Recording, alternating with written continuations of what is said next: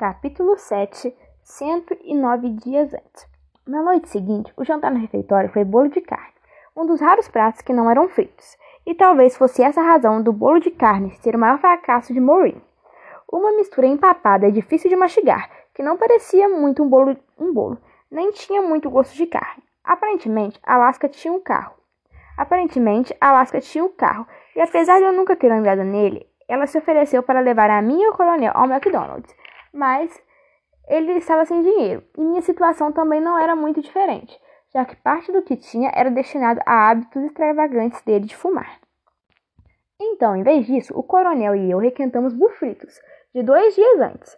Bufritos, ao contrário de batata frita, por exemplo, ao serem aquecidos em um micro-ondas, não perdem nada do sabor, nem da textura crocante. Quando acabamos de comer, o coronel insistiu que fôssemos ao primeiro jogo de basquete da temporada na Kerk. Basquete? Perguntei. Não entendo muito de esporte, mas não era a temporada de futebol americano ter começado agora? A, as escolas da nossa liga são muito pequenas para terem times de futebol, por isso jogamos basquete mesmo.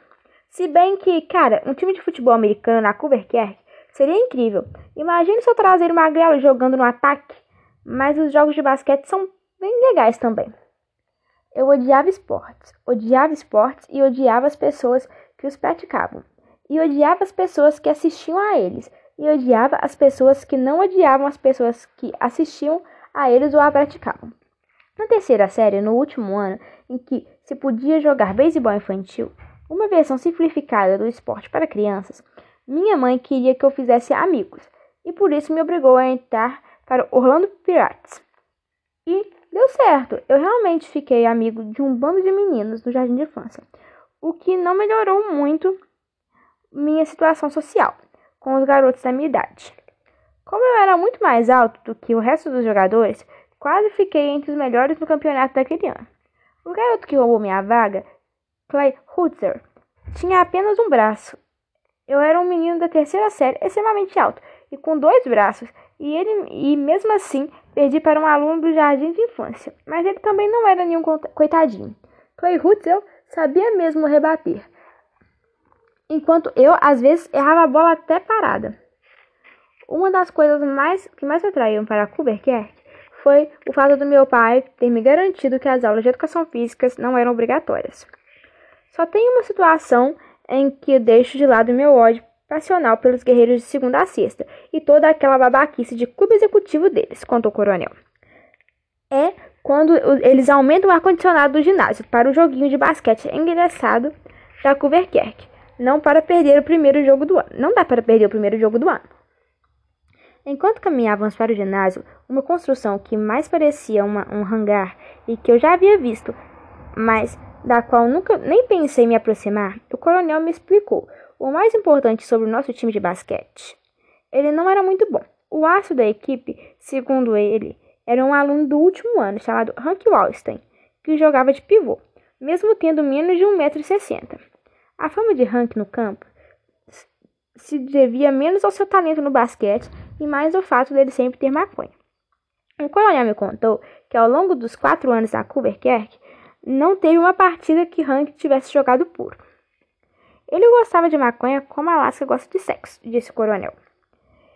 Esses, esse é o cara que uma vez fez um boing usando só um cano de uma espingarda e uma, e uma pera madura e uma fotografia da Anne Korknova de 20 por 25. Não era a pessoa mais brilhante do mundo, mas sua dedicação às drogas é admirável. De Hank, de para baixo, a coisa só piorava, afirmou o coronel, até chegar em um Wilson Carbode, também pivô, que tinha quase 1,85m. Somos tão ruins que nem mascotes temos. Eu os chamo de os nadas da Kuverkerk. Então, resumindo, eles são péssimos? Perguntei. Eu não entendi direito porque ver seu time horroroso levar uma surra atraía tantas pessoas, mas o ar-condicionado era razão suficiente para mim. É, eles são uma bosta mesmo, respondeu o coronel mas sempre damos uma surra nas escolas dos cegos e surdos e mudos. Ao que parece, o campeonato de basquete não era uma grande prioridade es nas escolas para deficientes visuais auditivos do Alabama, o que significava que terminávamos a temporada com pelo menos uma vitória. Quando chegamos ao ginásio, já estava lotado. Quase todos os alunos da que estavam lá.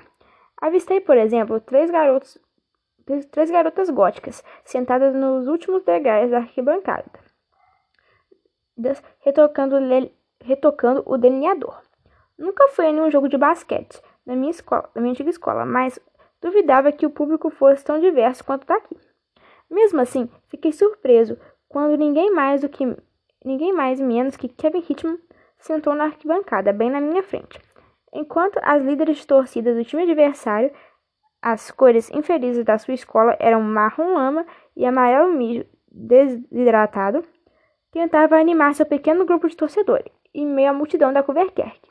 Kevin virou para trás e olhou para o coronel. Como a maioria dos guerreiros de segunda dos guerreiros, Kevin se vestia como um típico garoto rico de uma escola particular, igual um futuro advogado que gostava de golfe. E o seu cabelo, um tufo loiro, curto dos lados, e espetados em cima, estava sempre tão empapado, tão empapado de gel que parecia permanentemente molhado. Eu não odiava o coronel. Eu, não os odiava como coronel, é claro, porque o coronel odiava por princípios, e ódio, e ódio por princípio é muito mais forte do que o ódio do tipo. Então, eu queria que você não tivesse me mumificado e me jogado no lago. Mesmo assim, tentei encará-lo de modo ameaçador, enquanto ele olhava para o coronel mas era difícil esquecer que aquele cara tinha visto minha bunda magra só de cueca algumas semanas antes. Você entregou o pau e a Maia. Nós demos o troco. Trégua? perguntou Kevin. Eu não entreguei ninguém. O bujão aqui com certeza não dedurou os dois. Mas você se divertiu às custas dele. Trégua? Hum, vou botar rápido aqui. As líderes de torcida sentavam no, sentaram segurando os pompons, perto do peito, como se estivessem rezando. Ei, bujão, disse o coronel, o que acha de uma trégua? Isso me lembra de quando os alemães exigiram que os Estados Unidos se rendessem na Batalha das Ardenas, falei. Acho que eu diria, como resposta a essa oferta, a trégua, o mesmo que o general McAuliffe respondeu àquela. Não. Por que você tentou matar esse cara, Kevin? Ele é um gênio. A resposta para sua trégua é não.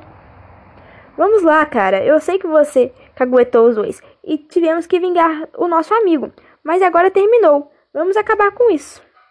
Ele parecia muito sincero, talvez devido à reputação que o coronel tinha de aprontar. Vou fazer um acordo com você. Escolha um presidente americano que já morreu. Se o Bujão não souber quais foram as últimas palavras dele, trégua. Se ele souber, você vai passar o resto da sua vida lamentando o dia em que mijou nos meus tênis. Que coisa idiota! Tudo bem, sem trégua então, retrucou o coronel. Está bem, Mylord Fillmore, disse Kevin. O coronel olhou ansioso para mim, com os olhos que diziam: Esse cara foi presidente? Eu apenas sorri. Em seu leito de morte, Fillmore passou fome porque o seu médico achou que o curaria sua febre deixando-o sem comer. Mas o presidente não parava de falar que queria comida. Então, finalmente, o médico deu a ele uma colher pequena de sopa e é muito sarcástico, Filmose disse. Que comida saborosa! E em seguida morreu, sem trégua. Kevin revirou os olhos e saiu andando, e me ocorreu que eu poderia ter inventado quaisquer, quaisquer últimas palavras para Mihad Filmose, e ainda assim ele teria acreditado, só pelo, só pelo tom de voz que usei. A confiança do coronel estava passando para mim. Esse foi o meu primeiro momento de glória, o coronel riu. Eu lhe dei um alvo fácil, verdade, mas mesmo assim você mandou bem.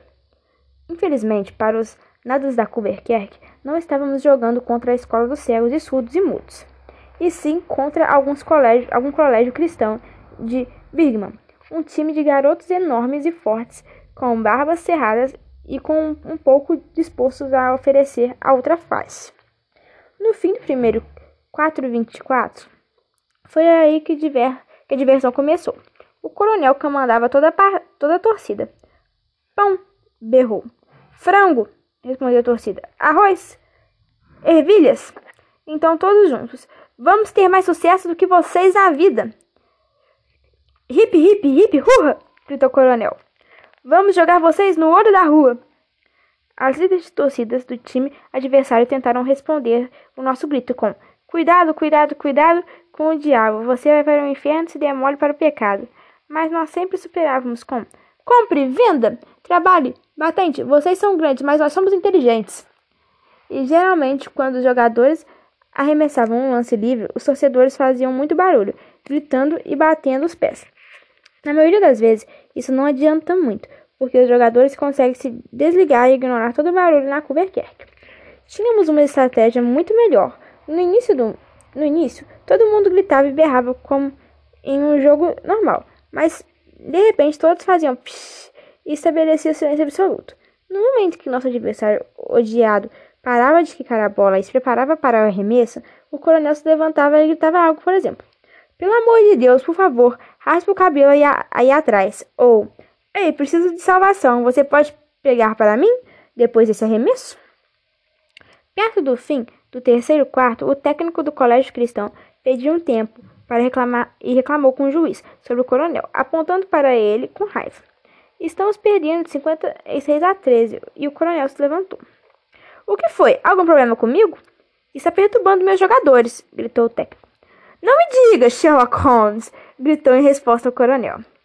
O juiz o expulsou do ginásio e eu segui. Já fui expulso de 37 jogos seguidos, disse ele. Merda.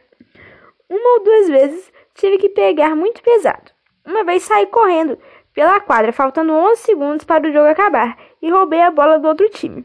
Não foi legal, mas você sabe, eu tenho uma reputação a manter.